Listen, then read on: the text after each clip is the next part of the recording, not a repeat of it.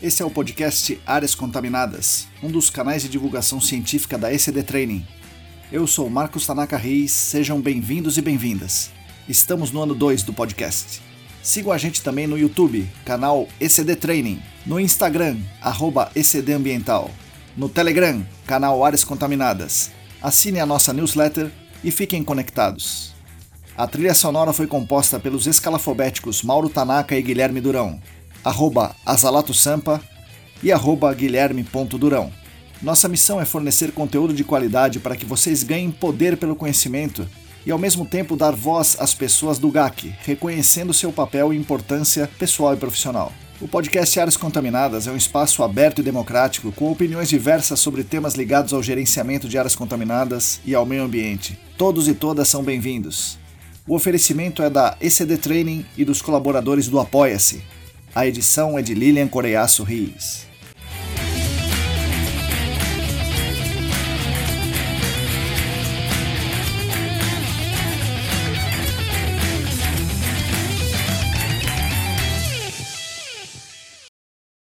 Olá, pessoal.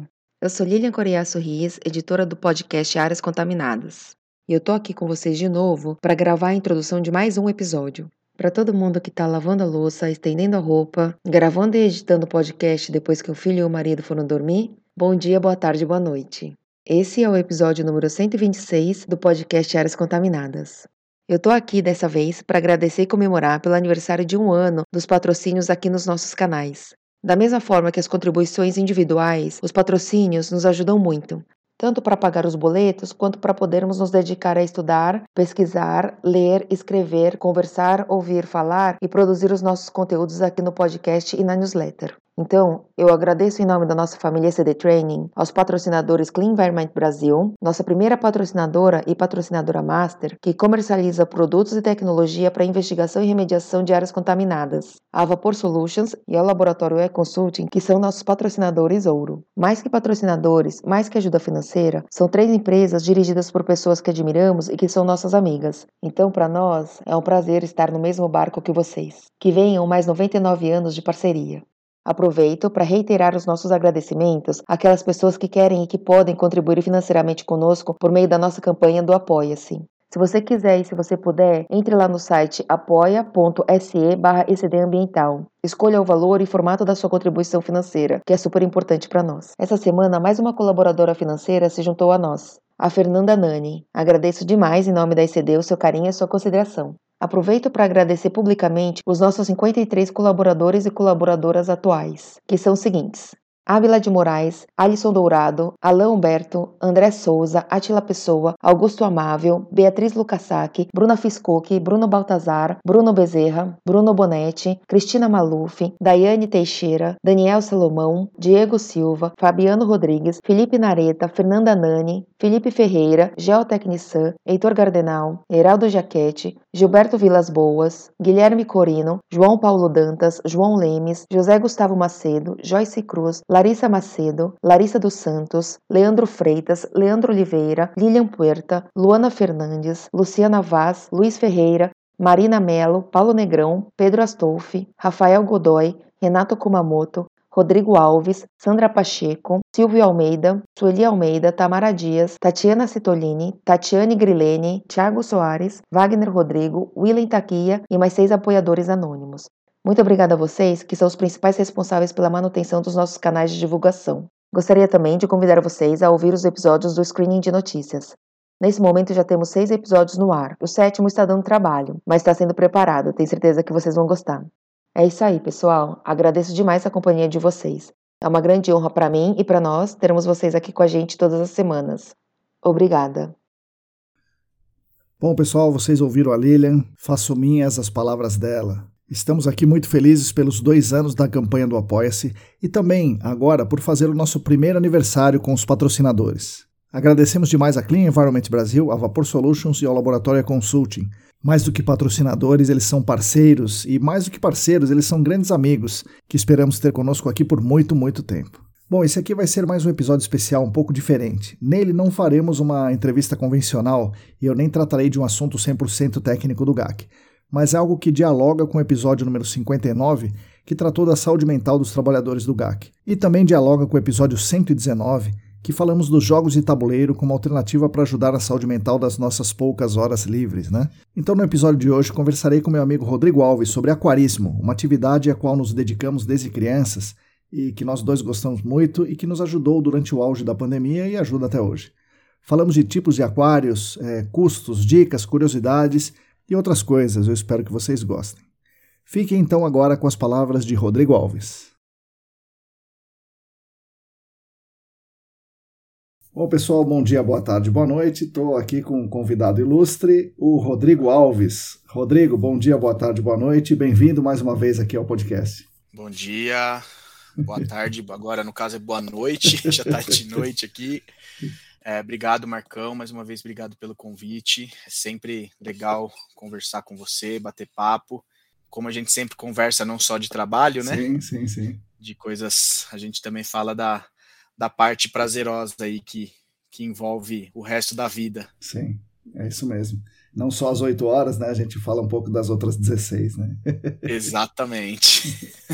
Bom, hoje vai ser um desses episódios, né, que a gente é, vai sair um pouco da área do GAC, um pouco, né, não muito, é, para a gente falar de, de, de, uma coisa que a gente faz como hobby. Como foi aquele episódio dos jogos, né, que a gente fez um episódio fora da área também para falar de jogos de tabuleiro, com uma alternativa para um, vamos chamar de um descanso mental, né? Então, ainda nessa trilha da, de tentar melhorar a saúde mental dos amigos, dos nossos amigos que trabalham no gerenciamento de áreas contaminadas, hoje a gente vai falar um pouco de uma coisa fora da área, que é o aquarismo. Certo, Rodrigo? Então você está preparado para falar dos peixinhos?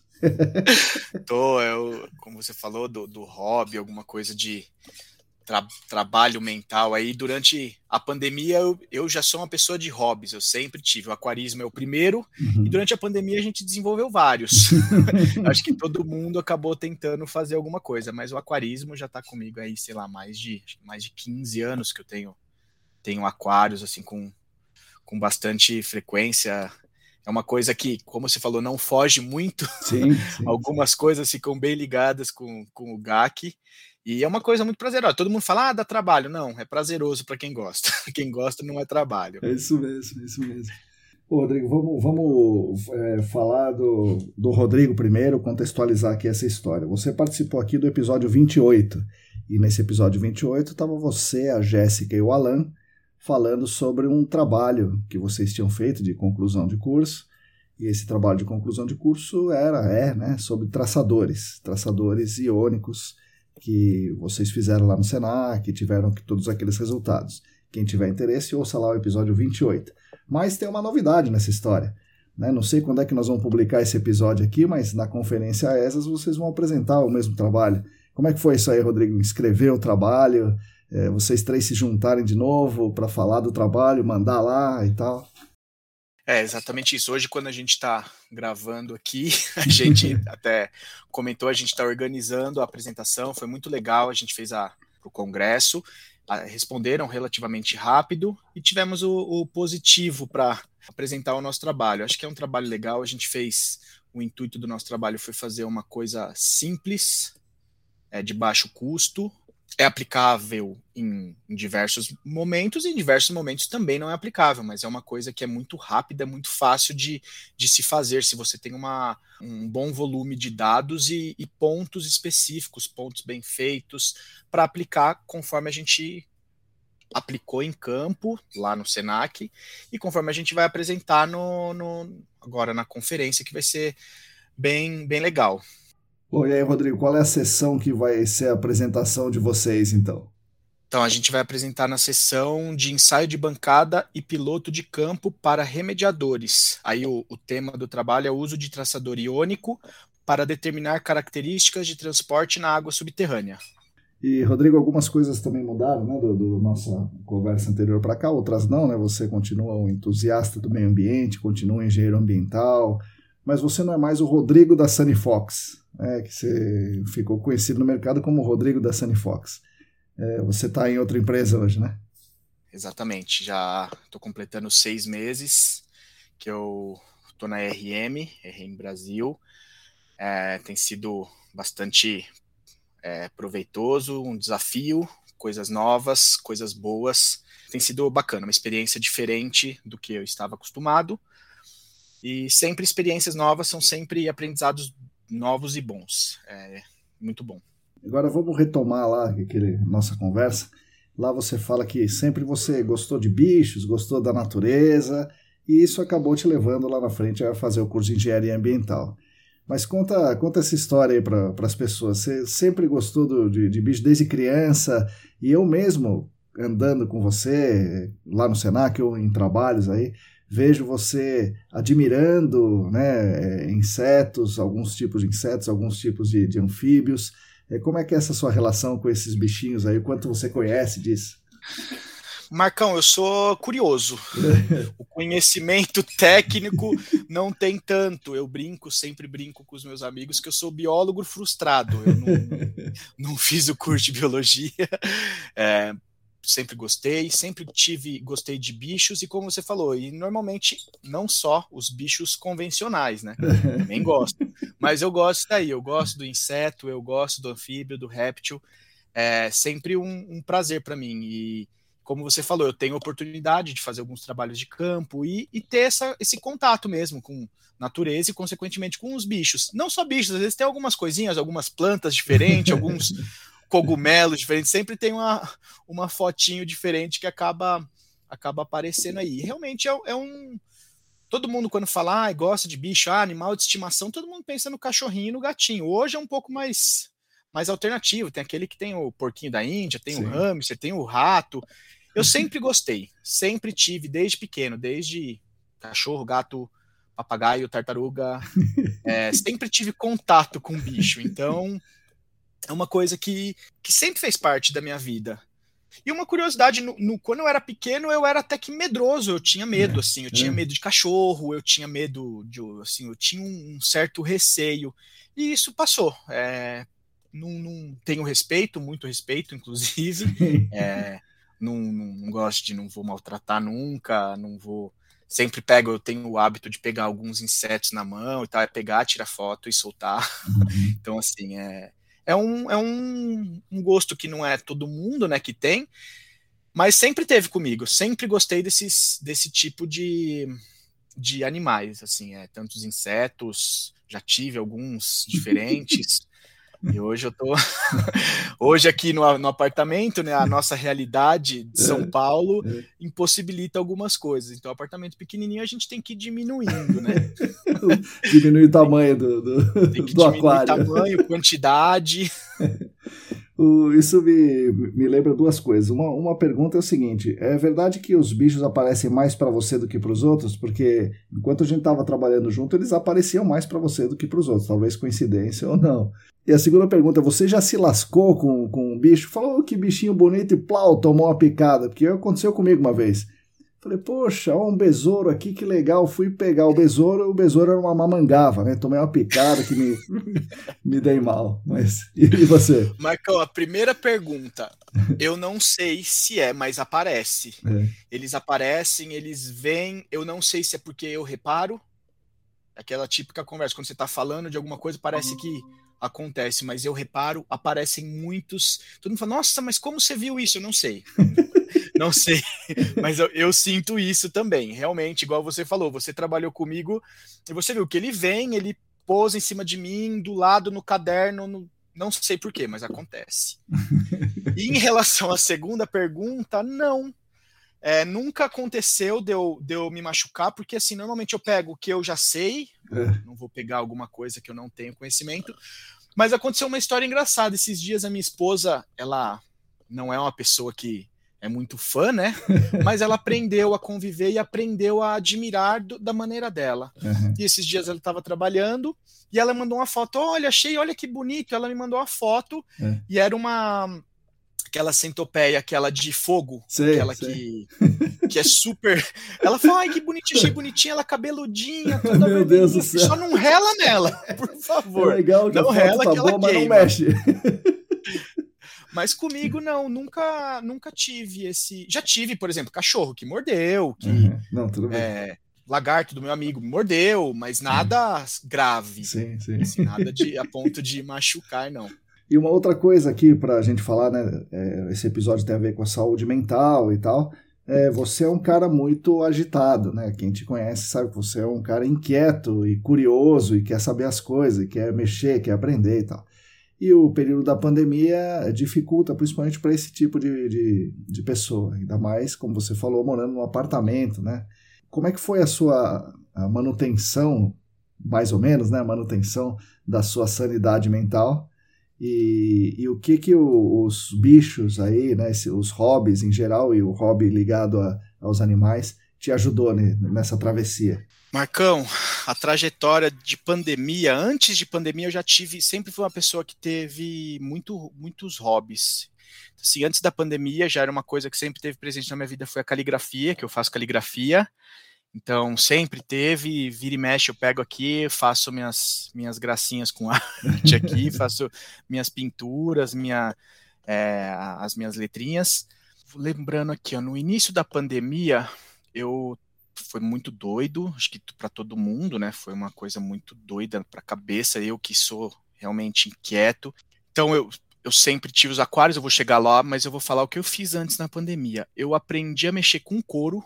Uhum então eu fiz algumas coisas de couro, fiz bainha de faca, facão, machado, faca de amigo, fiz uma bainha pro, pro Alan, ele me deu uma faquinha, eu fiz bainha para ele, eu aprendi a fazer bainha. A minha esposa começou a fazer vela, Caramba. eu ajudei ela a fazer velas, velas aromáticas, ajudei é. ela a fazer.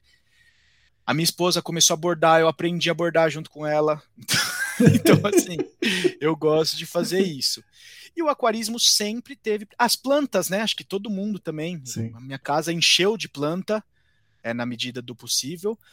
É, algumas plantas também, como eu gosto, também tem algumas plantinhas diferentes. Tem minhas plantinhas carnívoras, é. aqui do. Vocês não conseguem ver, mas aqui do lado.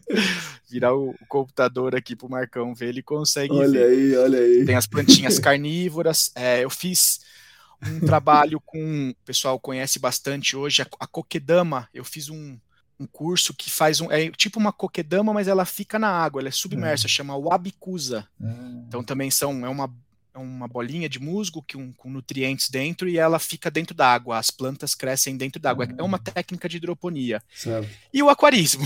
Certo. o aquarismo sempre teve. Hoje eu tenho um aquário de água salgada e um aquário hoje que tem algumas alguns bichinhos aqui diferentes. Tem algumas caranguejinhos, caramujos, é uma ranzinha. Hoje é o que eu tenho aqui na minha casa. Isso te ajudou, então? Ajudou, porque em momentos que você para de trabalhar, você desliga aqui, fecha o computador, você vai fazer alguma coisa. Sempre vai ter alguma coisinha, você quer melhorar, você quer mudar o layout, você tem que fazer uma uhum. troca de água, você tem que é, alimentar, você tem que limpar o vidro, você uhum. tem que fazer isso. Isso daí é uma, como eu disse, para quem acha, ah, dá muito trabalho. Para quem gosta, é uma manutenção prazerosa. Você Sim. vai pegar aquele momento para para sua cabeça é, descansar mesmo. É um momento que você está ocupando a cabeça com uma atividade que você gosta. Para mim sempre sempre foi esse o intuito. Sim. Eu vou te contar o que aconteceu comigo no aquarismo e depois você vai contar o que aconteceu com você. Certo. Não tem nenhum ouvinte, acho, nenhum ouvinte é tão velho quanto eu, ou aquarista tão velho quanto eu, pelo menos. Eu, quando eu tinha uns 3 ou 4 anos, assistia desenho animado, né? Agora não lembro bem se é Betty Boop ou Gato Félix, é, que a, o personagem ali, ou Betty Boop ou o Gato Félix, ah, outro parênteses, eu tinha 3 ou 4 anos, então isso a gente está falando de 74, 75, eu não tinha televisão colorida, então por isso que eu estou confundindo os personagens, né? Que tudo era preto e branco ali. Bom, e aí tinha um aquário. Eu falei, mãe, pai, eu quero um negócio daquele lá. Beleza. E aí eles. Me, minha mãe é bióloga, né? Então falou, opa, é aí que eu vou né, encher a cabeça do meu filho dessas coisas. Meu pai é geólogo. E daí, só que o aquário, naquele momento, não existia um, um silicone que colava vidro, sabe? É assim, comercialmente, pelo menos, né?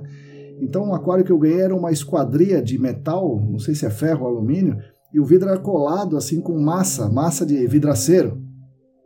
E esse foi o, o, o, meu primeiro aquário, né? E depois, quando fiquei um pouquinho maior, com sete anos tal, também não existia internet, né? Não existia nada disso aí. Eu tinha uns livros ali, me deram uns, uns três livros de aquarismo, aí eu li aqueles livros todos os dias, aquela coisa.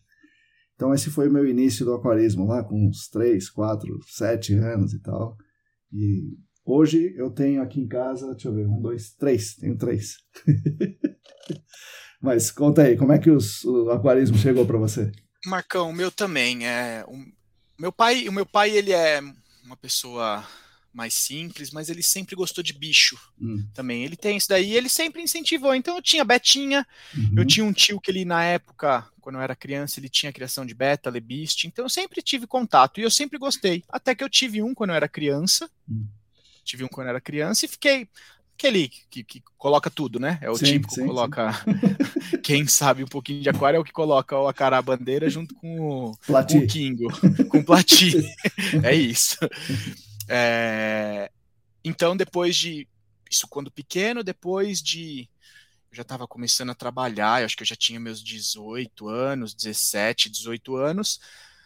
Aí eu comprei um aquário grande. Hum. Eu, falei, eu já tinha, sempre tive betinha, peixes uhum. pequenos, mas aí eu com o meu dinheiro fui comprei. E na época que eu tinha isso, era a época que estava a moda o plug and play, que é aqueles aquários ah, hoje. Sei, sei, sei. São comerciais, que é que é vidro já está pronto, ele né, já ali. tem todo um sistema. Foi o meu primeiro aquário depois de, de, vamos dizer assim, de adulto. Eu tinha, sei lá, acho que 17, 18 anos. Hum. E aí foi o primeiro que eu tive. Montei, montei um aquário plantado, fiquei com ele por um bom tempo, até que aí eu falei, pô, eu vou tentar um marinho. Uhum. Aí comprei, e aí as, são modas, né? Era a época que era moda o nano reef, era um aquário com pouca quantidade de água, com poucos animais e com corais e tal. E aí foi, montei um nano reef com um casalzinho de, de peixe palhaço. Hum, Inclusive, eles estão comigo até hoje. Legal. Eu tenho eles já tem quase, acho que tem 13 ou 14 anos que eles estão comigo, são o meu mesmo casal. e foi migrando, aí sempre vai migrando. Quem gosta é toda hora que pode, a, a, acha um vidro, arruma. E por um uhum. acaso, meu irmão, ele adora beta. Uhum. Então em casa sempre tiveram muitos aquarinhos de beta. Ele tem diversas raças, diversos uhum. tamanhos, cores. É, não é só o betinha sim, convencional sim. É que a gente está acostumado. Half Moon, não sei o quê. Exatamente. Então ele tem os placate, tem vários, vários betinhas.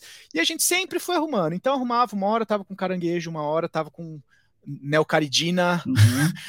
os camarões. A gente arranjou né? aqui recentemente, é legal pra caramba. É legal pra caramba. Só que eu peguei é... o caridina, que é, que é menos. É... Eu já tive neocaridina, que é, que é o mais difícil, né? É isso, né? É, é o caridina que é o mais, mais difícil, eu acho. Ah, né? O caridina é aquele que é o que é um pouquinho mais resistente, é o mais comum de, de ter nas lojinhas aí para vender. Ah, tá. Então eu tive já o caridina, é, que é um, logo é... que eu casei, que é bonito pra caramba, japonês sim, e sim, tal. Sim, sim, sim. E claro, morreu rapidamente, né? E agora, mais recentemente aqui com meu filho, tivemos os neocaridinos. É bem legal. Não, é muito legal, tem muita coisa. É sempre tive. Então, desde que eu tenho meus 17, 18 anos, eu tenho. Depois que eu terminei a faculdade, eu comprei, aí tinha diminuído o custo de faculdade, aí eu comprei um aquário grande, um aquário salgado já, e comprei um aquário de quase 300 litros, aí montei com iluminação, já tinha a tecnologia um pouquinho diferente, Sim. já tinha LED, então já fiz toda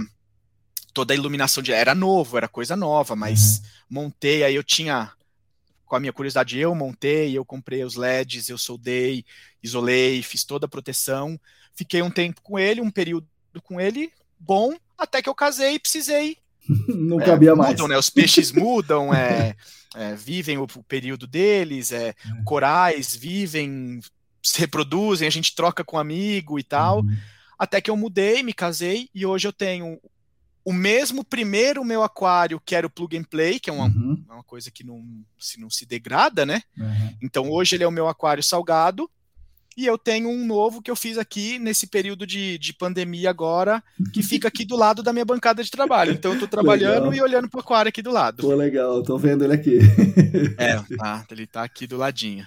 Mas aí, Rodrigo, para as pessoas que talvez não conheçam tanto o aquário quanto você, né? É, eu imagino que tenha vários tipos de aquários, né? Então você pode ter desde o aquário de beta, como você falou.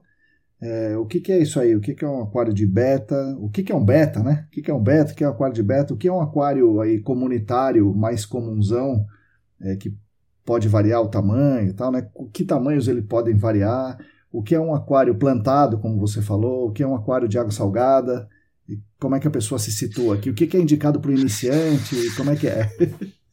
Marcão, é muita informação, é muita coisa. É que assim, aquário de beta, qualquer aquário pode ser um aquário de beta. Uhum. É, o que não é legal, aquele aquário que você vê na lojinha que tem lá um litro de água, não é legal para o peixe. Imagina Sim. você.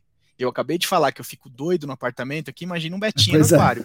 Tem que ter, sim, um, um, um volume de água aceitável, um tamanho razoável coisa de 10, 15 litros, pelo menos, para um Sim. beta. O beta é aquele peixinho que todo mundo conhece, que vende na lojinha, antigamente dava até na, na festa junina das crianças, dava a beta, né? Uhum.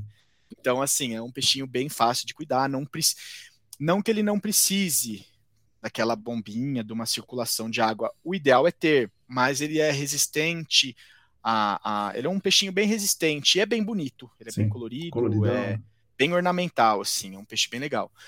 São diversos tipos, né? Marcão, Importante que ele não pode muito... colocar dois, né, Rodrigo? Vamos avisar os Só caras se já. Se tiver uma separação, exatamente. Você pode colocar dois se tiver uma separação entre eles, senão eles se, se pegam na, na briga. Sim. Eles são anabantídeos, né, Rodrigo? Então ele consegue pegar o oxigênio, não só o que está dissolvido na água, mas também é, do, do próprio ar. Da assim. atmosfera, exatamente. Tem alguns peixes que são, são assim também. Tem outros tipos de peixe, killifish também assim, que aí Sim vai para uma outra para uma outra direção. Normalmente eu acho que é o aquário mais fácil de se ter, é um aquarinho para um beta. Você compra Sim. um aquarinho aí de 10, 15 litros, uma bombinha de circulação, termostato, não pode esquecer termostato na loucura de temperatura que a gente Sim. vem aqui, tem Sim. uma temperatura ideal. E, e, tentar ser, a gente não, não pessoal até pode achar, nossa, crueldade, deixar. O peixinho já foi criado em cativeiro, não é uma coisa coletada da natureza, isso, tem esse diferencial. Isso. Então, isso é um diferencial muito importante de citar. Não vou pegar um peixe no rio, no lago, qualquer lugar que está lá solto e vou colocar no aquário. Não. São peixes que são criados em cativeiro, comercial, são, são tem lojas especializadas em todos os tipos de linhas de, de, de aquarismo, né? Como você falou, tem, tem aquário. Hoje eu, eu, vejo tanta coisa. Quando eu comecei a estudar esse negócio do abicusa, tem gente que coloca o abicusa e colocam peixes junto. Então é uma coisa que dá para misturar. Mas como certo. você falou, beta, tem aquários plantados, que são aquários que têm plantas, aí tem diversas vertentes. São aquários plantados com plantas que são relativamente fáceis, precisa de pouca luz para fazer a fotossíntese, tem algumas que precisam de substrato fértil. Sim. Então, assim, a gente Injeção pode. Injeção de tem... gás carbônico, né? Exatamente, injeção de gás carbônico, substrato fértil, você injeta diversos produtos para. Como a gente injeta um fertilizante na planta, a gente coloca lá o NPK 10-10-10 para ela uhum. criar, crescer bem, você também injeta na água. Você tem diversas. Tem plantas que são coloridas, você injeta alguns, alguns, algumas substâncias para que ela fique mais colorida, mais bonita, mais vistosa. E aí tem a, isso e água doce plantado. A gente uhum. também tem água doce, que são ciclídeos, aí são peixes que são mais bravos, tem ciclídeos africanos, americanos. É... Tem gente que gosta de tartaruga, tem aquário para tartaruga. Ciclídeos africanos tem dois tipos, do lago Tanganica e do lago não sei o que, que daí também varia o aquário, né? Exatamente, aí muda aí entra para a parte técnica e muda a qualidade da água, as características da água. E tudo envolve isso. E aí, partindo da água doce, depois tem a água salgada, que aí é um pouco mais complexo, assim. É mais complexo, uhum. é uma manutenção um pouco mais cara, as coisas são um pouco mais caras. A partir do momento que você tem um, um aquário com um sistema bem consolidado, é, é meio que manter a manutenção. Dá para dá se ter com um pouco dinheiro, não se se você quiser aqueles aquários de televisão, é lógico que vai ser uma fortuna, mas você quer um aquário, um aquarinho para ter dois peixinhos, dá para dá para manter tranquilamente assim, uma com um pouco de estudo também, não vai pegar, colocar qualquer coisa e largar o bicho lá. Como eu disse, eu tenho meu casalzinho de peixes aqui, sei lá, estão uhum. há 15 anos quase comigo. Quando eu trabalhei com, com isso aí, né? Eu criava e também comprava e vendia. Era o tipo de um atacadista de, de, de, de peixes ornamentais mas eu nunca quis, já naquele tempo, né, assim, nunca quis os peixes amazônicos, por causa disso aí, que era, eu achava um absurdo, e ainda acho, né, claro, um absurdo eles serem coletados lá na, na naquela região e vir para cá, morrer mais de 90% dos peixes antes de chegar no, na, no aquário da pessoa, né, então isso é, é, triste, né? É, eu, eu acho que é uma coisa que caminho muito tênue, né? Você pensa, é uma linha tênue. Você fala, nossa, o cara gosta tanto de inseto e tem, gosta tanto de bicho e tem um bicho preso dentro do aquário. Uhum. Como eu falei, são bichos que são criados, não são tirados da natureza. E pode até parecer uma hipocrisia, mas, por exemplo, eu não gosto de pássaro para ter em casa. É, eu também não. Mas a gente sabe, então eu sempre faço aqui o, o melhor, eu dou a melhor ração, eu dou, eu vou manter as qualidades da água de acordo com a fauna que eu tenho, ou a flora, no caso do, do plantado. É, você vai deixar, é, você tem que da mesma maneira que você pega o seu cachorro, ah, você vai viajar, não tem onde deixar, você vai deixar com um amigo, você vai deixar num local especializado em cuidar de cachorro do, durante aquelas fazendinhas, hotéisinhos para cachorro. Uhum. Eu também, eu tenho amigos que também são aquaristas, vem aqui, me ajuda, fica com a chave de casa, vem cuidar. Se eu vou viajar, sempre tem alguém que vem fazer essa manutenção, assim, eles não ficam largados, não é uma ah, eu tenho porque é legal e pago para alguém cuidar. Não, é, a gente tem o, o, o, nosso ponto. E realmente, acho que no passado, essa prática de coletar era muito maior, era uhum. muito grande essa prática de coleta. É, não vou dizer que não tem, porque acredito que tem ainda. Eu acredito que ainda tenha coletas, mas eu acredito que seja menor. Hoje a reprodução, tem o pessoal, o pessoal asiático ali, a região Indonésia, Tailândia, eles têm é, é, surreal o que você vê, o que eles têm de, de criação e de, e de espécies de, por exemplo, de beta que meu irmão adora, ele sempre me manda, é, você vê que é surreal, as cores, é e é cruzando, né? Ele pega uma matriz diferente da outra, cruza, espera ver como que vai nascer. É, eles fazem que o mercado seja autossuficiente sem ter a coleta. Sim. Que é o melhor, que é o melhor dos mundos, né? É o melhor dos mundos. E até melhor economicamente para eles, né? Porque é assim que eles ganham mais do que coletando peixe, é claro. Exatamente, exatamente. Rodrigo, muitas coisas eu aprendi antes de ir para o GAC é, no aquarismo. O, o que, que a gente tem que, que fazer no aquarismo que se reverte no GAC, por exemplo, em relação a pH, dureza e alcalinidade, por exemplo, são três coisas importantes no aquário, especialmente no aquário plantado e no marinho, que a gente usa no GAC depois. É, exatamente, a gente tem que manter para o aquarismo, a gente imagina o meu aquarinho aqui de 80 litros de água salgada, o que, que é próximo a um oceano? Não é nada. É. Então, assim, a gente tem que tentar deixar as condições da água o mais parecido possível com o que a gente tem na natureza. A diferença é o quê? Se esquentou um grau aqui na temperatura ambiente, o meu aquário vai sofrer essa influência. Diferente do oceano. Então, assim, a gente tem que ter tudo isso daí. Tanto temperatura, como você falou, pH, alcalinidade, dureza, oxigênio dissolvido. É, são, são condutividade elétrica, no caso do aquário salgado, sim, é diferente da do aquário de água doce, não é um parâmetro que, que vai fazer diferença para a criação, mas é, é uma coisa que a gente pode ver também. É, e eu acho que é isso. É, ah, tem uma coisa que é muito importante.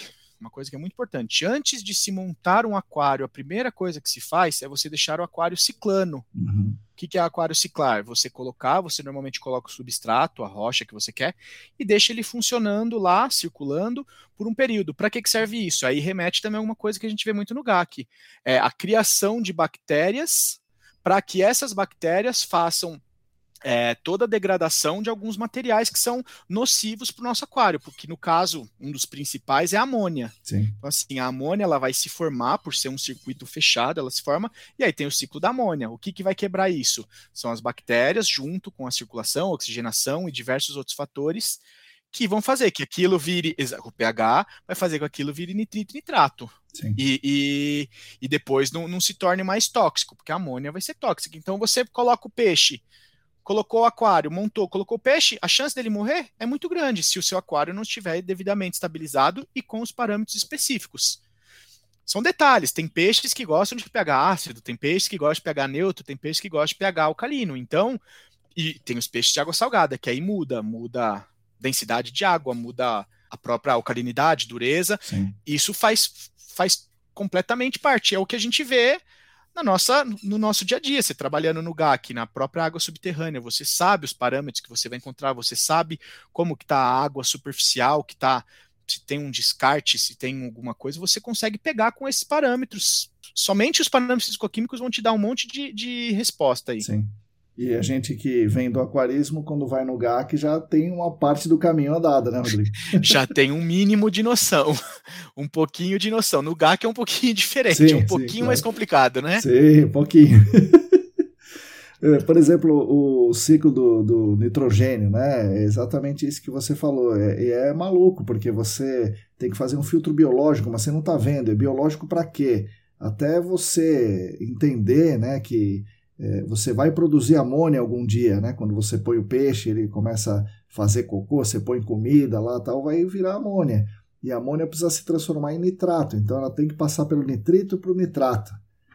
E aí talvez ele é menos tóxico, mas ainda assim você precisa testar o nitrato para ver se não tem muito e tal, fazer trocas de água. Ou, como eu faço aqui, põe para a planta, né, numa aquaponia, para a planta é, absorver o nitrato. Exatamente, exatamente. E, então, pô, a gente aprende coisa pra caramba nisso aí. Né? oxigênio Demais. dissolvido. Pô, eu era criança e falava, pra que, que o peixe precisa de oxigênio se ele tá na água? É, ele hum? precisa respirar também. Pois é. é. E aí a gente entende, né? Vai aprendendo com o aquário que, ah, então tem um tal de oxigênio que se dissolve. E esse Exatamente. tal de oxigênio que se dissolve a gente vai ver no GAC depois, tem a faixa e tudo mais, né? Então é... Faixa que é influenciável pela temperatura, pela sim, pressão. Sim, exatamente. É, temperatura, exatamente, porque eu, eu aprendi isso com o peixe. O king e a carpa precisam de muito oxigênio dissolvido. Então eles gostam mais da água fria. O beta, o lebice, eles gostam de água quente e não se importam muito com o oxigênio dissolvido. Então a gente vai tendo essa relação também. Exatamente o aquário é, plantado, né? Você falou do aquário plantado, o aquário plantado acho, acho, que a gente aprende ainda, ainda mais, porque você precisa controlar a iluminação, então você aprende sobre iluminação, sobre temperatura de cor, sobre comprimentos de onda, é, a temperatura da água, pH, dureza, nitrato, tudo isso aí você aprende, sim.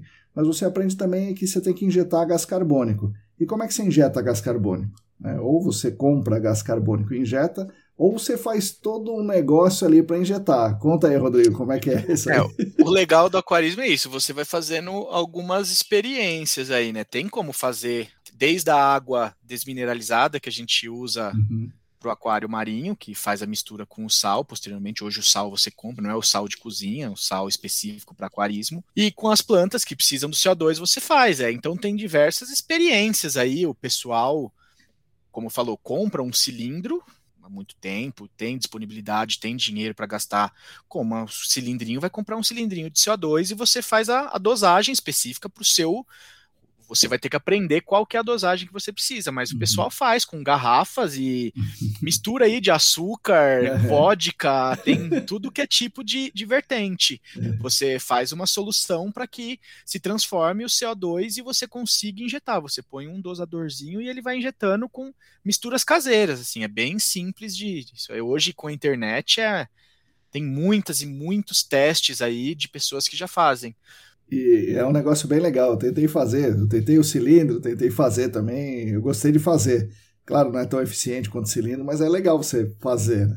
Não é, eu tô testando aqui, eu comprei algumas luzinhas hoje com os LEDs, eu comprei uma luzinha que eles dizem que é ajuda o crescimento, eles chamam de UV Grow, né? Então, uhum. o pessoal faz é, fazem estufas ou é, crescimento indoor. Então, eu tenho aqui no meu aquário, eu comprei uma que ela é roxa, uhum. ela é ela é roxa e eu comprei uma Grow também que é branca, para ah. balancear, não ficar só a iluminação roxa, que seria bom para as plantas, mas eu coloquei a branca para ficar bonito visualmente também. Então Sim. tem um, um meio termo aí.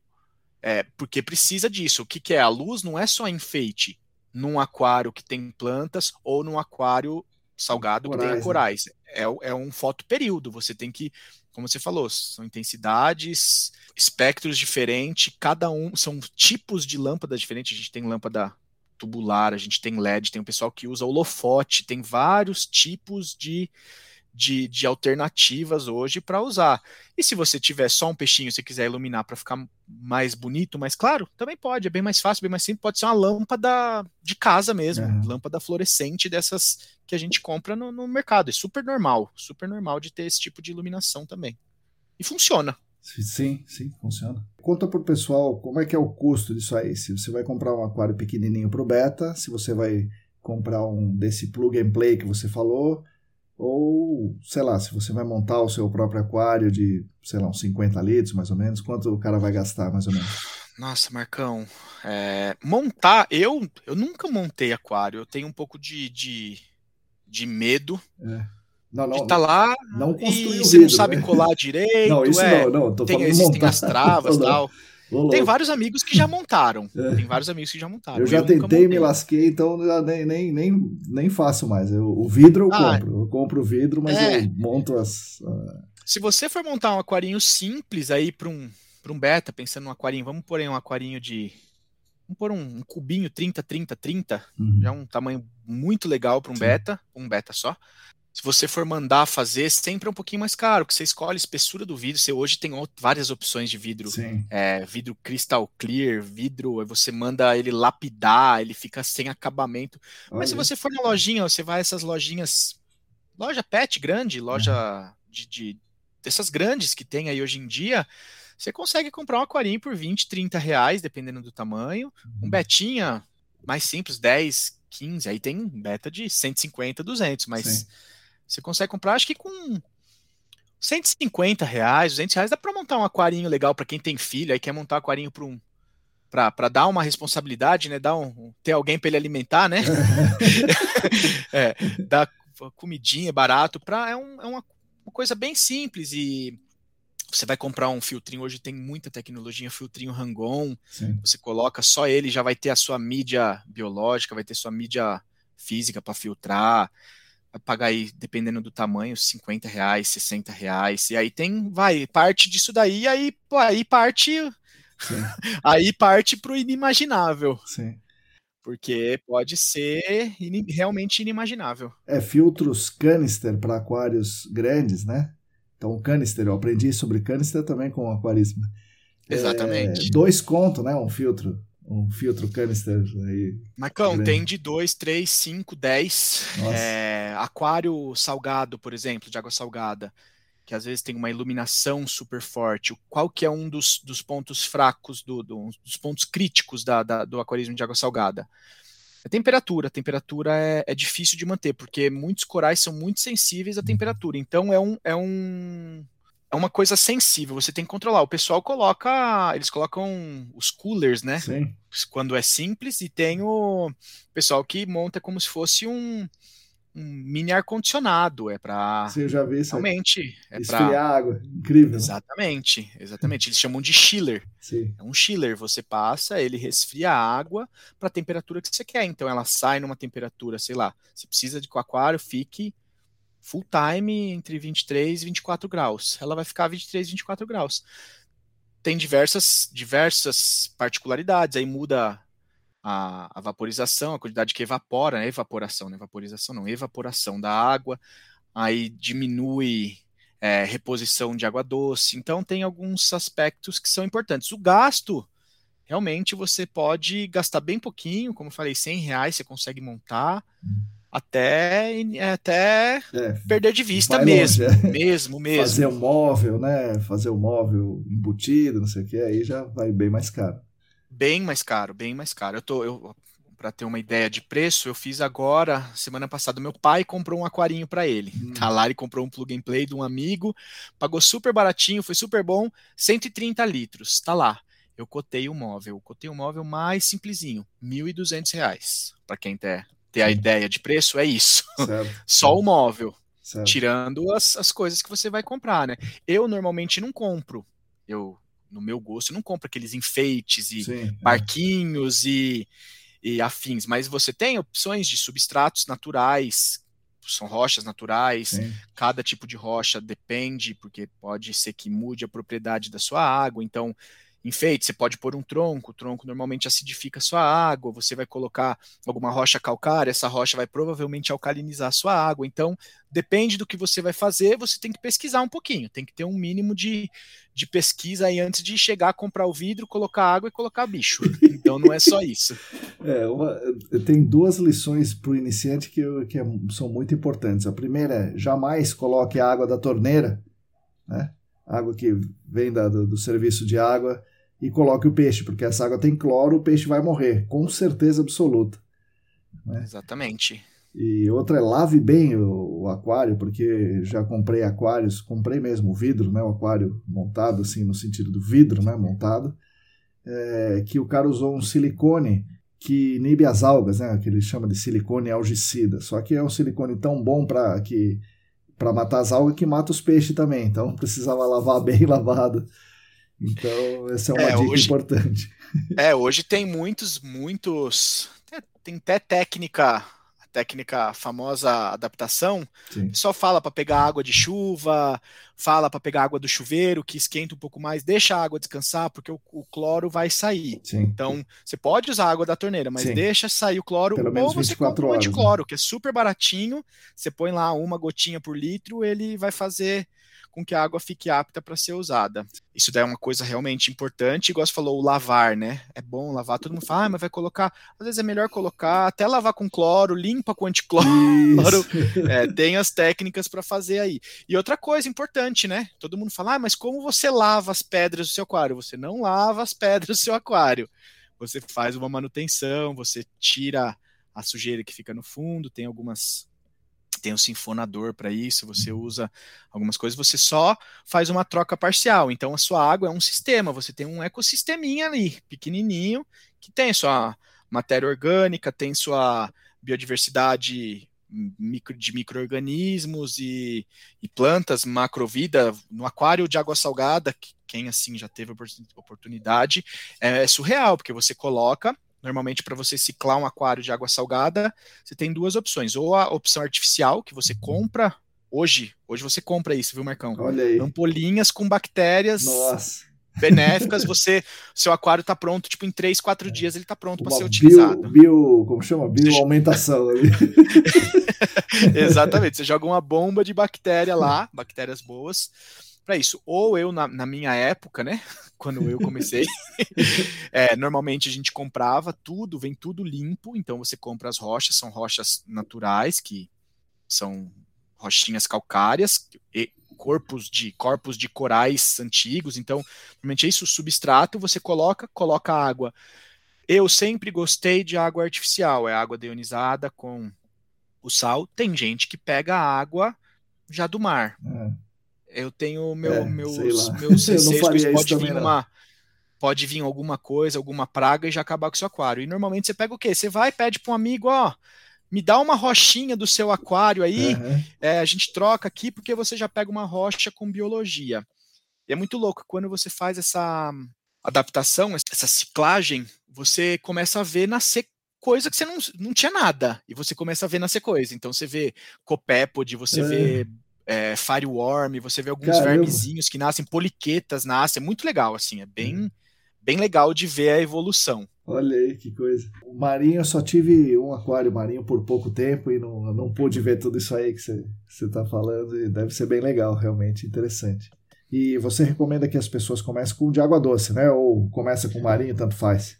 Não, não, mais fácil, mais fácil é começar com água doce. Normalmente vê é igual ter um, tem que ter um mínimo de pesquisa. Hoje é muito fácil, tem muito, muito Sim, é vídeo de ajuda no, no YouTube. Eles vão mostrar, se a pessoa se, a pessoa se interessar, ela vai ver, ela vai ver o que ela vai gostar, ela vai ver qual é o grau de dificuldade, mas o mais fácil, acho que o mais fácil que tem de começar realmente é uma beteirinha aí, um, um aquarinho para um beta, ou alguns peixinhos que são, como você falou, o lebiste, é um peixe super fácil de, de procria, é legal, você vê, você vê que cria, vira Sim, até uma praga, é. inclusive, é. vira uma praga de lebiste, mas tem lebistes que, que, que são também o pessoal só gosta de lebiste, tem linhagens, então assim, mas todo o começo, beta acho que é super fácil, tem vários peixes, né?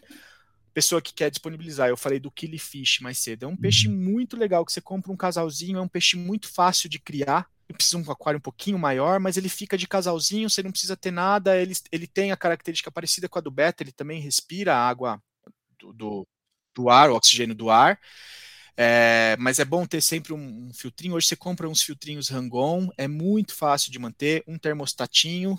É um, é, o termostato, acho que de todas as coisinhas, é um pouquinho mais caro. Mas para um aquário pequeno não precisa ser um termostato muito grande, então Sim. é bem tranquilo. O ideal é comprar termostato mesmo, não comprar só o aquecedor. O aquecedor, senão você cozinha senão, seu peixe. É, pois é, Fez um dia de calor, você faz um, faz um cozido de peixe.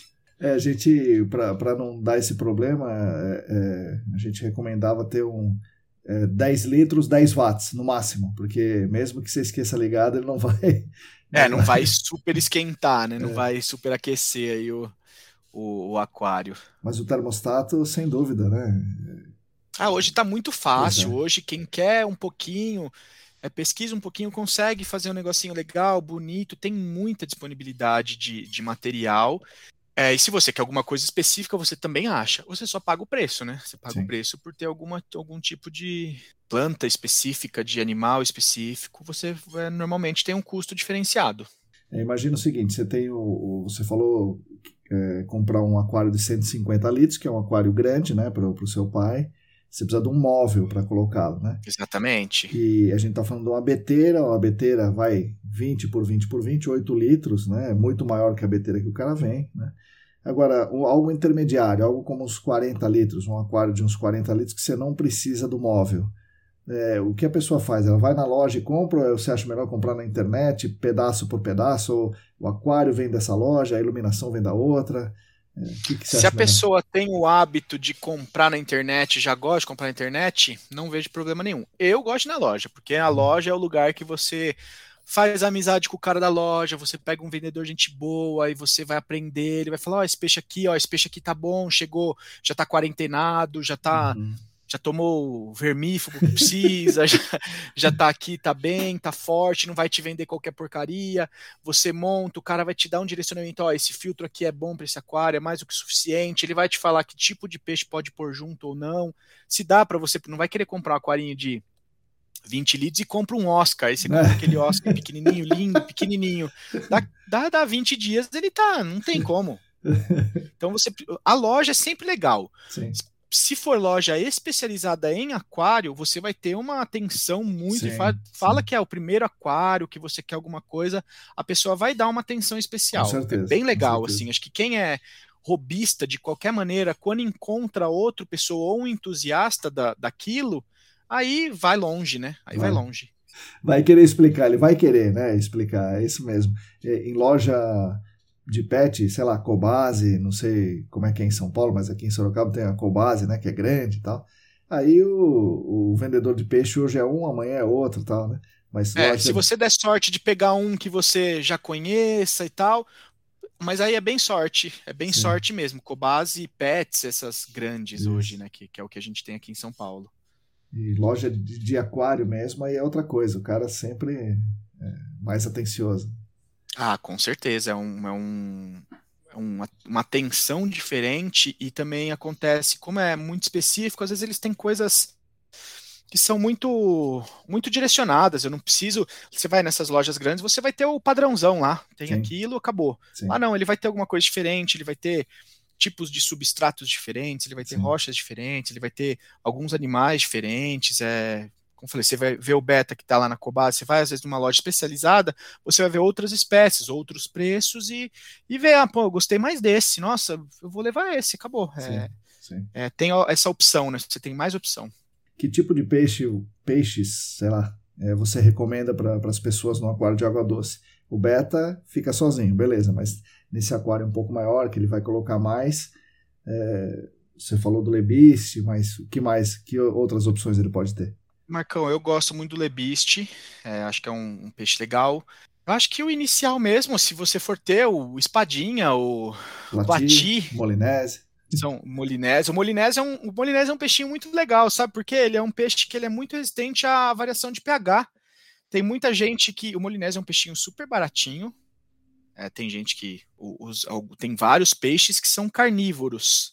Então o molinese ele serve muitas vezes de alimento, tanto para aquário de água doce quanto para aquário de água salgada, porque ele fica na água salgada para alimento, por exemplo, aquele lion fish que o pessoal é. gosta, ele é um peixe que come outros peixes. Sim. Então o pessoal ele, ele se adapta à água salgada e, e ele, é, ele é um alimento vivo, né? Existem diversos tipos de alimentos. Ele é um tipo de alimento. E é um peixe bonito, ele é um peixinho é pretinho, vermelhinho, laranjinha, tem uns que são mais rajadinhos, prateado, clarinhos e tal. é. que é legal. Exatamente. Esses são, acho que, os mais simples, que são aqueles peixinhos laranjadinhos que você vê, pretinho. Eu, particularmente, não gosto em aquário a parte de carpa e de Kingo. Por que eu não gosto? Você falou uma coisa, eles necessitam de, uma oxigenação muito grande. Eles são peixes que comem muito e eles uhum. é, se desenvolvem muito rápido, consequentemente, eles fazem muito cocô. Sim, sim, sim. Você tem uma manu... o cara que compra um aquário de quer colocar Kingo e carpa, se ele não tiver o um mínimo conhecimento, o aquário dele três, quatro dias está verde. Com certeza. Tá literalmente verde, de é matéria é orgânica e tal.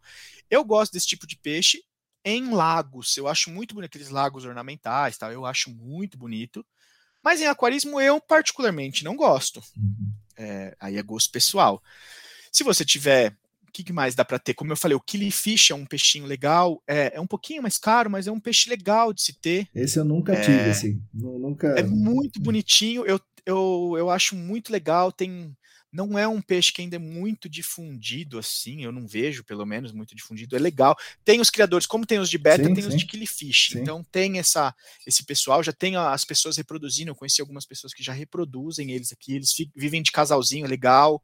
Se você tiver um aquarinho um pouquinho maior, neonzinho, é lindo, você pode colocar lá um aquarinho, igual você falou, de 30, 40, uhum. você pode pôr 20 neonzinho, fica aquele carduminho fica de neon, neon, fica bonito. Mas aí eu também, é, normalmente o neon é coletado, né? Eu, quando eu comprei os meus neons, eu comprei o importado, que era criado lá no Sudeste Asiático. Né? Eles chamam de, é, são tetras, né? Isso, isso. Então assim, você pode ter, tem diversas variações de neon. Hoje tem um monte, tem os Tanix, que são pretinho, é um neonzinho pretinho, né? Bem bonitinho também.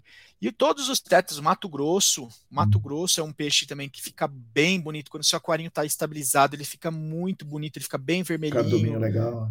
Fica, tem os barbos, tem, ixi, tem, se for falar, a gente fica aqui, o mexerica, eu sempre gostei do mexerica, ele fica bonito quando ele cresce, ele fica um peixe bonito, é verdade. dá para você ver o que que, com, o que que é compatível com o tamanho do aquário, com o pH que você está vendo, com, é, isso tem que dar essa pesquisadinha para mais informação, assim, né? Mas tem muita opção. Acho que a pessoa que quer montar um aquarinho tem muita opção hoje em dia de, de tudo, né? De, tanto de equipamento como de opção de peixes mesmo. Eu sempre gostei de lebice, né? Sempre criei. Tinha essas linhagens aí, comprava, vendia. Eu vendia por, sei lá, umas linhagens melhores assim, por dinheiro de hoje, uns 500 reais o casal. Né? É, então, é... Exatamente. Então eu gosto disso. Mas hoje eu tenho aqui uns lebice comunzinho aqui no aquário. No outro aquário eu tenho colisa, um casal de colisa. Colisa, colisa é legal também. Colisa é legal. Tem azul, né? Ela fica bonita, tem a laranjada, isso, né? Elas isso. ficam bonitas. Colisa é um peixe bonito. E no, na companhia, que é um pouco maior, tem 100 litros, né? A companhia eu tenho King, que eu já tive aquários de Kings. E é tudo isso que você falou, exatamente. Só que tem, ele tem uma vantagem interessante que ele é um peixe amigão. Ele vem comer na sua mão, você Sim. passa a mão na cabeça dele, é muito legal. Vem mesmo. Então a gente já teve aquário de Kingos com Kingos de raça, né? King que se chama de raça, né? King cabeça de leão, King oranda, é, King telescópio panda, não sei o quê. Então, é. gente... Como chama aquele que, é, que é, parece uma bolinha? É, que é bem gordinho. Ele parece uma pérola, bolinha. Né? Pérola, é pérola em português. É, é né? é. eles são, são bem, bem diferenciados. Mas eu acho esse, esse negócio da aquaponia, assim, quem, é uma coisa que eu acho assim, sensacional, porque é muito legal você pensar, e você pode ter infinidade de peixes. Você pode pensar em ter tilápia, pode pensar é, em ter. É. Que são peixes que também comem bastante, Sim. criam bastante matéria orgânica e é bem legal. O legal do King é que ele é bonito, né? Sim. É laranja, sim, é, é rajado, é, é bonito. Ou o King ou a carpa, tanto são peixes lindos e que são caros. Se você pegar carpa, dependendo ah, do tamanho, é. são peixes bem caros. Não são baratinhos, não. E você falou do, do, da aquaponia, tem realmente a Embrapa tem um, um, um, negócio que eles chamam de sisteminha. Sisteminha é basicamente uma aquaponia, que é tilápia, é, não me lembro agora se é exatamente alface, mas é alguma hortaliça, e galinha. Daí é esterco da galinha que põe na, na no, no, lago, o cara vai tilápia, não sei o quê. Então isso é. é não, isso é muito legal isso daí. É muito. É uma é muito comum isso, é bem legal. Quem tem espaço, o pessoal faz em ca... a sua em caixa d'água, Marcão? Não, é uma caixa organizadora, manja aquelas caixas sim, organizadoras sim, sim, de 100 litros. Sim, é legal, é muito legal. É... São, são, são e, e você que tem um menino aí, é legal ele ver isso, ele vê que ele está alimentando, ele vê que vai nascer a, a, a água que está se, fil, se filtrando, fica matéria orgânica que a planta vai consumir, isso é muito bacana. Sim, sim, sim. Mas e você, então, o que, que você tem aí hoje de aquário, de peixes e aquário? Você tem um, um marinho, né, então? Hoje eu tô com um marinho, que tem o meu casalzinho de palhaços. É... Eles estão comigo há esse tempo que eu falei e alguns corais. Eu não tenho muitos corais porque o problema da temperatura é um pouco difícil de manter a temperatura, então eu tenho corais bem facinhos de manter. Então ele está aqui, está bem estabilizadinho, é basicamente a manutenção uma vez por semana, uma vez a cada uns 10 dias, dá aquela limpadinha no vidro, tira uhum. aquelas alguinhas que nascem, faz uma reposição de água, porque o meu não tem repositor automático. Eu tentei automatizar aqui, mas não deu muito certo. É, é perigoso encharcar, então pois eu é. preferi fazer no manual mesmo. É, e hoje eu tenho esse aquarinho aqui que é um teste. É, é um aquarinho que eu tenho bastante planta, são plantas super fáceis de, de, de manter, então eu não doso CO2, eu uhum. não faço dosagem, são plantas eu não lembro o nome, mas tem uma, uma classe de plantas, clássicas, plantas fáceis, médias e difíceis de cuidar. Não, não lembro qual, qual que é a classificação. É, o meu tem plantinhas super fáceis, eu tenho aqui alguns invertebrados, né? Eu tenho as, algumas curbículas, alguns caramujos e coisinhas assim. Aí eu tento fazer um ecossistema que vai se, se ajustar aqui. Então é. eu tenho o limpa-vidro, que é um peixinho bem pequenininho, que ele tira a alguinha verdinha que nasce no vidro, tenho dois. É, tem um. Sobrou um paulistinha, eu tinha quatro, sobrou um paulistinha. Legal. E na loja de aquário que eu vendo, isso há muitos anos atrás, há muitos anos atrás, eu tive uma rã, é. que é uma rã que é a Xenopus laevis, é uma rã utilizada em diversos estudos. Ela tem estudos com hormônios femininos. É, um, é, uma, uma rãzinha, ela não é brasileira, e era super comum de ter nas lojas de aquarismo. Sim, é verdade, verdade. Eu já cheguei depois de um tempo, vezes. Depois de um tempo ela foi proibida. Ah, é? Ah, ela sabia. foi proibida. E um dia eu passei numa lojinha e achei uma lojinha pequenininha de bairro. É. Eu acabei pegando. Eu não já estava na loja para vender. É. É, não sei para te falar a verdade qual que é o tipo de liberação. Eu sei que tem muitos estudos com ela no mundo inteiro uhum. e ela está aqui. É, eu comprei porque ela já estava na lojinha, é de criação, ela não é coletada por não ser nativa, né? Eu acho que foi proibido. Eu, vou dar uma, uma estimativa aqui, um chute, né? Acho que deve ter sido proibida porque as pessoas pegavam e soltavam. E aí... Eu ia chegar exatamente nesse ponto. A diferença é que eu sei que eu vou comprar essa aqui, ela vai ficar aqui comigo pro resto da vida dela. Enquanto ela estiver viva, ela vai estar tá comigo. Sim. Esse é um problema muito difícil. Isso aconteceu com várias espécies e tem o vai e volta né, de, de liberações e, e, de proibições de várias espécies. A tartaruga, hoje você consegue comprar tartarugas legalizadas. Certo. Você consegue comprar alguns répteis legalizados, você consegue comprar cobra legalizada, você consegue comprar gecko, leopardo legalizado. Hoje você consegue ter não só nativos, como de, de fora, como exóticos. É, ela é um animalzinho exótico, super comum teve um momento que teve esse boom, isso há, sei lá, 15 anos atrás, teve esse boom e o pessoal soltava. Nossa. Então ela pode se tornar um animal invasor. Sim. Hoje ela tá aqui, ela come realmente. É, é muito fácil, porque ela, ela é muito fácil de, de manter. E ela come o que cabe na boca dela. ela come o que cabe na boca dela. Então pode jogar minhoca, pode jogar tenebro, pode jogar artêmia, pode jogar ração, pode jogar peixinho pequenininho, que se tiver passando na frente dela, ela vai comer. Esse Paulistinha é... que se cuide. Como? O Paulistinha que se cuide. Então, exatamente. eu, tinha, eu tinha quatro Paulistinhas. É, só tem um hoje. É, mas eu acho que o Paulistinha tem uma particularidade, né? O Paulistinha ele é um peixe de cardume. Só que não adianta você ter 4, 5. Você tem que ter pelo menos uns 30. É, é. Porque acontece de ter a liderança do cardume, e é. quando não tem essa quantidade de cardume, o peixe se estressa. É. Então ele vai morrendo. Ah. Foi morrendo. Eu tinha quatro aqui, morreu um, e, e, não foi ela que comeu, porque eu achei o, o corpinho. As curbículas comeram. Então, assim, eles foram morrendo. E aí eu comprei um três tetrinhas pequenininhos Sei. esse final de semana. É, eu tenho só um. Aí a culpa é dela. E ela, então. ela, tá, ela tá inchada. ela tá inchada. Vixe, Mari. É, acontece, Sim. não era a intenção, Sim. mas acontece. E eu tinha bastante camarãozinho também, mas camarãozinho eu tinha no passado um outro peixinho que é a mocinha, Sei, sei. bichinho que é para. Eu, eu tentei colocar bichinhos assim que façam a manutenção do aquário. Então eu tinha essa mocinha que é um comedor de crustáceo, Sim. de crustáceo E, e, cara, e e caramujo. caramujinho, e eu tava com um monte de caramujo. Então os caramujos estavam se reproduzindo muito, eu coloquei essa mocinha, mas aí ela começou a comer meus camarões. eu tinha camarão aqui também. é.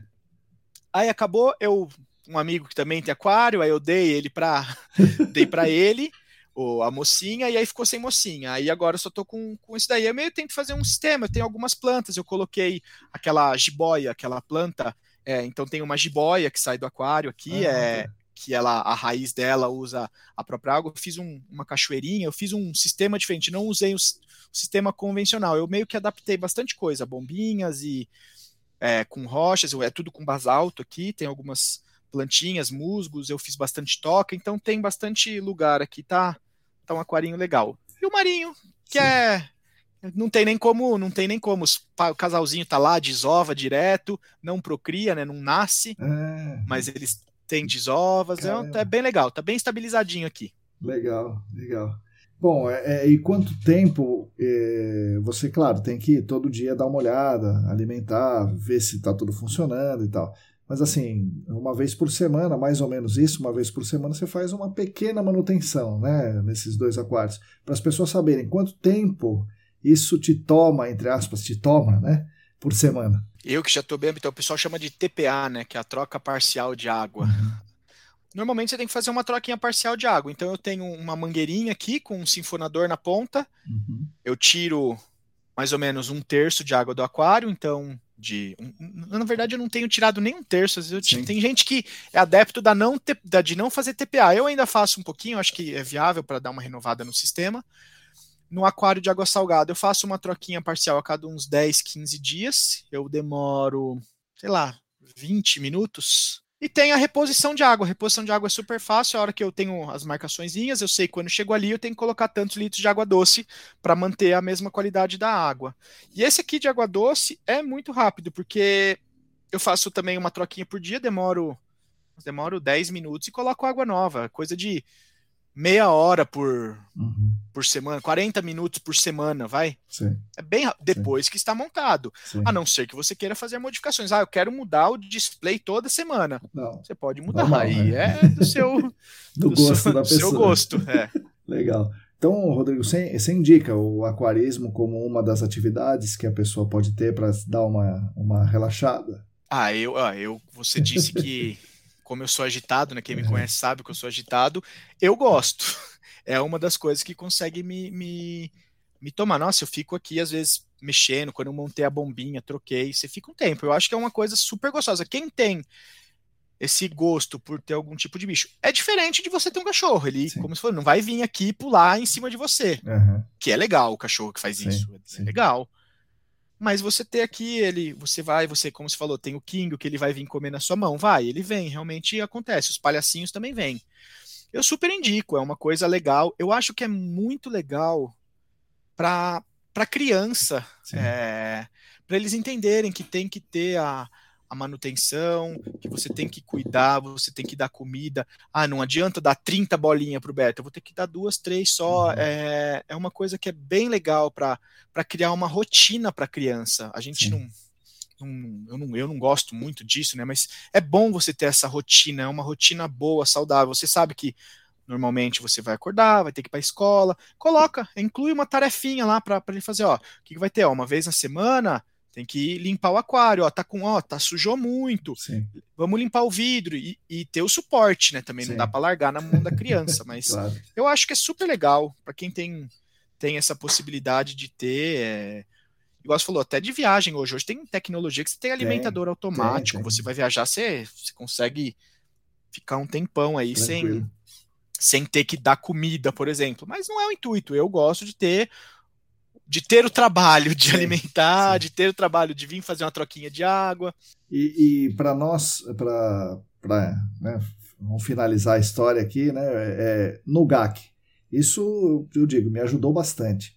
É, para quem é do GAC, você acha que ajuda também? Ou para quem já está no GAC, meio que tanto faz, não tem um aprendizado tão grande assim? Ah, ajudou para gente que começou antes, né, do GAC, eu acho que é uma coisa bem legal. Marcão, eu acho que algumas interações são boas, assim, é, a pessoa que já está trabalhando no GAC, já estudou, já tem um, um conhecimento básico aí de química, de uhum. qualidade de água, o mínimo, o aprendizado em si, eu não sei se faz tanta diferença após você já estar tá no meio. Sim. Mas é legal porque você consegue fazer algumas associações. Eu acho que, como você falou, o ciclo do, do da amônia, é, a água mais fria para ter mais oxigênio dissolvido, fazer uma circulação maior para aumentar a oxigenação da água, é, a parte da ciclagem é legal, que é o porquê de ter essa, esse meu filtro biológico, ter esse meu local que tem é, bactéria, para que, que serve essa bactéria. Uhum. Isso é legal, eu acho que é, que é sempre, sempre proveitoso. Acho que toda coisa nova que você aprende, ela agrega de alguma maneira em, em tudo, assim, né? Sim. Rodrigo, alguma pergunta que você acha que eu devia ter feito e eu esqueci de fazer aqui?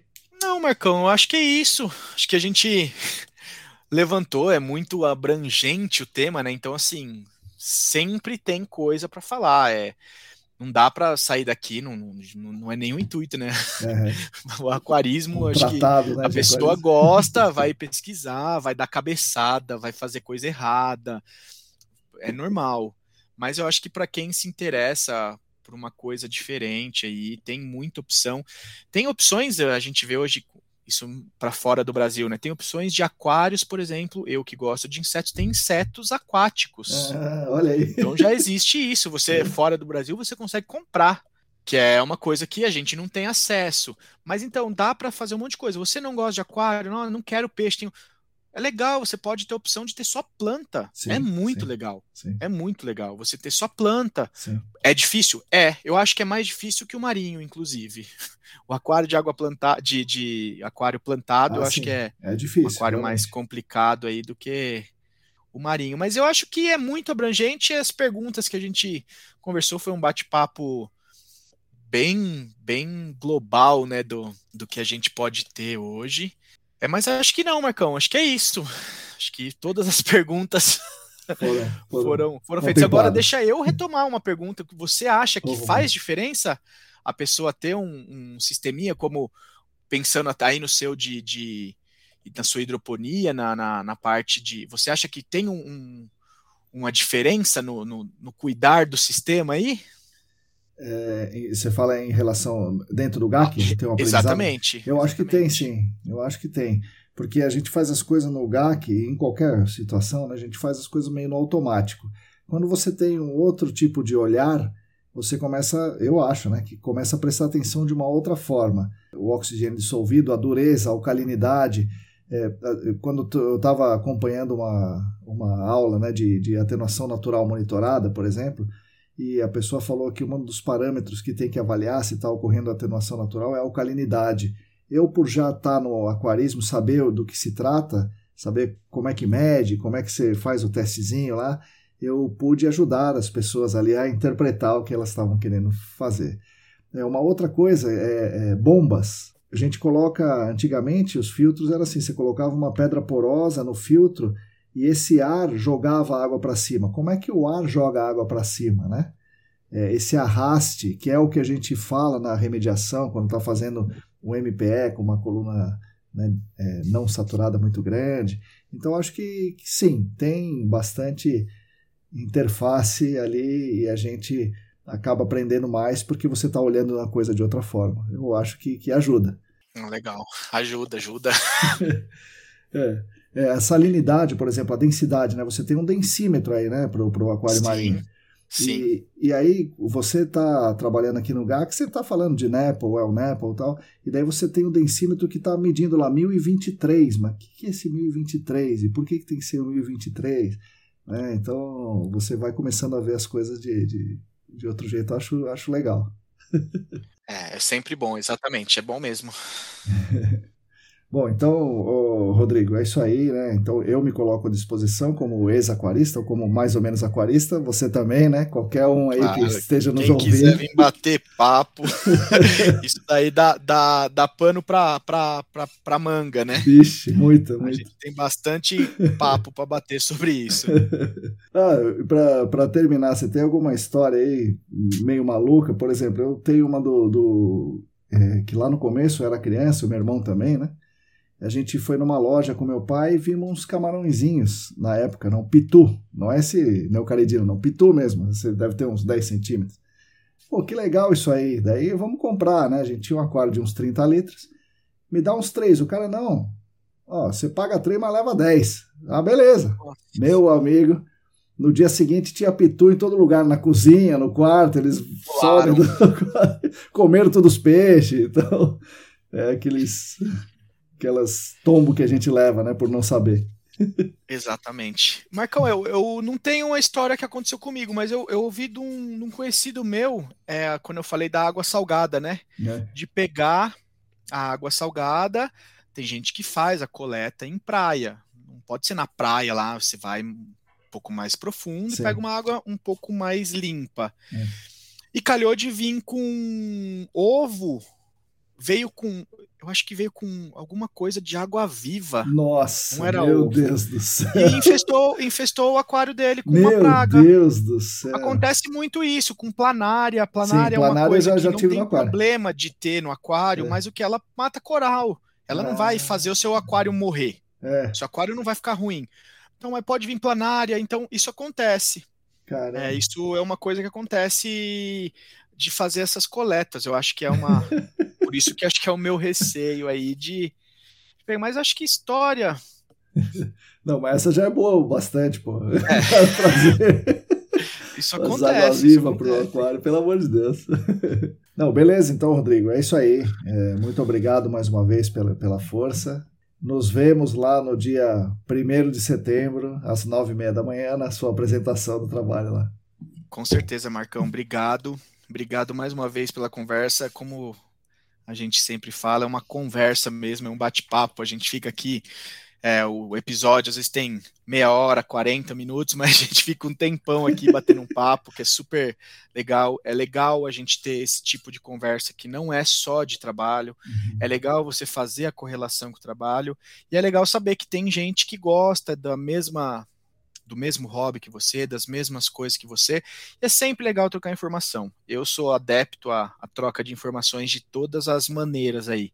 É, técnicas, quem, quem me conhece sabe que eu falo bastante, sou falante, e eu gosto mesmo de conversar sobre tudo. Então, tá falando de aquarismo? Vamos falar de aquarismo. Tá falando de trabalho? Vamos falar de trabalho. Eu gosto disso. Eu acho que vale a pena. O pessoal tem que ter outra. Sim. Tem que ter uma, uma visão do, cada um é uma pessoa, né? Todo mundo tem Sim. a sua particularidade, cada um tem um tipo de gosto diferente e beleza. Sim, e exato, beleza, exato. E, e, é ótimo isso. E é ótimo que seja assim.